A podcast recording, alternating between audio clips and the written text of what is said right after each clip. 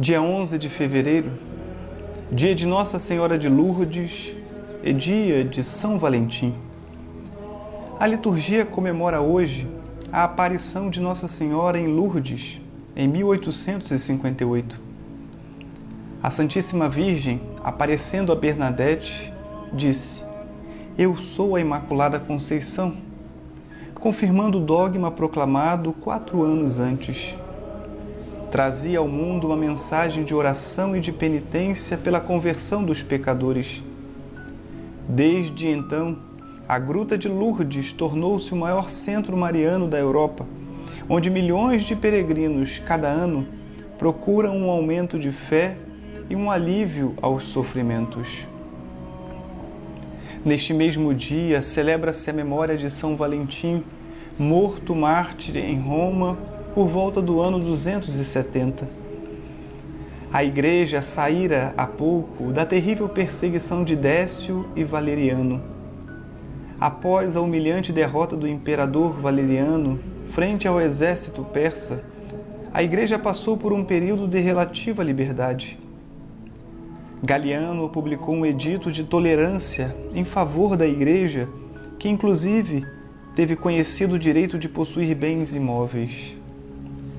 Não faltaram, no entanto, atos esporádicos de violência contra os cristãos, devido ao espírito anticristão latente no Senado e na aristocracia romana, aliado ao fanatismo dos sacerdotes pagãos.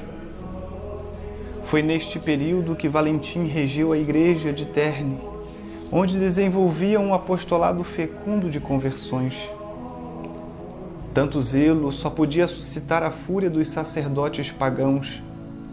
Este tanto fizeram que o acusaram junto ao prefeito de Roma, cuja jurisdição se estendia por um raio de 100 quilômetros.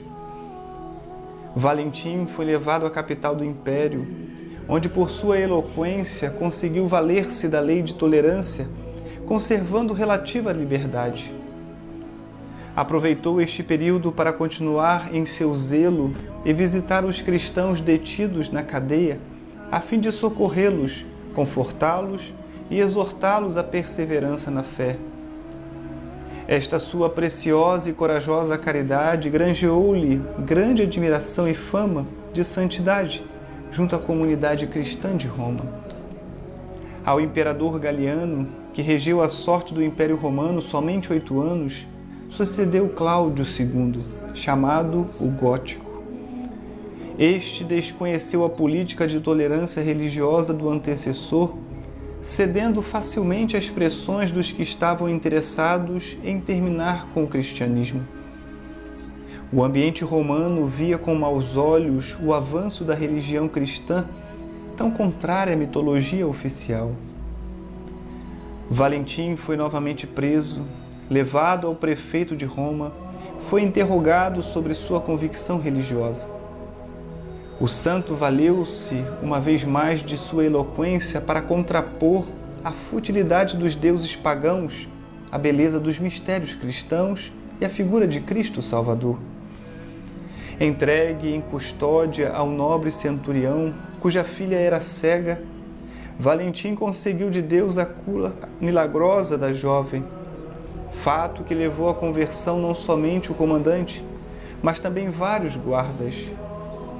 Tudo isto enfureceu diversos magistrados que forçaram o prefeito a pronunciar a sentença de morte. Nossa Senhora de Lourdes e São Valentim, rogai por nós.